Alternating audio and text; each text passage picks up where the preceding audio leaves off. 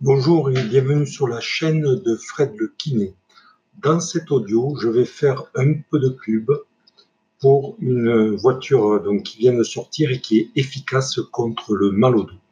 Cette voiture est la Ford Focus.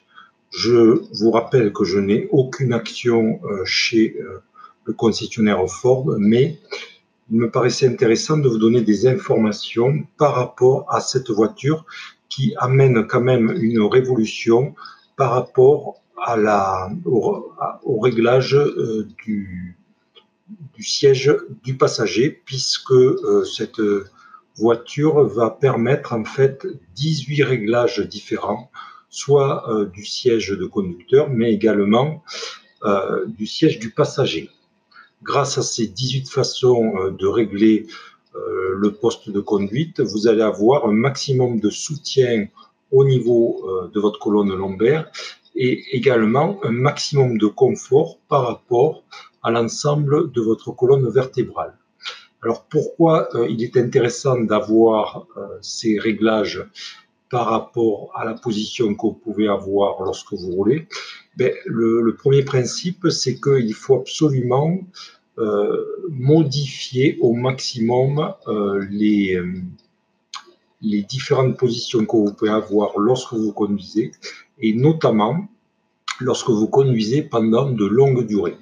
Nous savons bien, et c'est là la littérature scientifique qui nous a donné les résultats, que plus on maintient la même posture pendant une durée relativement longue, plus on va engendrer euh, des contraintes au niveau articulaire et également au niveau euh, ligamentaire. C'est un petit peu ce qui se passe lorsque un informaticien travaille 8 euh, heures par jour sur un poste informatique. En voiture, c'est également la même chose. Alors, pour modifier en fait ces postures, pour modifier la position, il est évident que lorsque vous avez 18 façons différentes de régler euh, votre siège conducteur, votre siège, siège passager, forcément, vous allez pouvoir modifier vos positions lorsque vous allez euh, conduire votre voiture. Donc c'est un élément essentiel euh, qui me paraît euh, très très pratique dans ce type de voiture, en sachant que euh, vous avez la possibilité de régler donc l'avancée ou le recul du volant. Vous avez la possibilité euh, de lever, mais aussi d'incliner l'appui-tête, pardon. Vous avez également possibilité donc de basculer votre support de dos, euh, que ce soit de façon verticale, mais également euh, d'avant en arrière.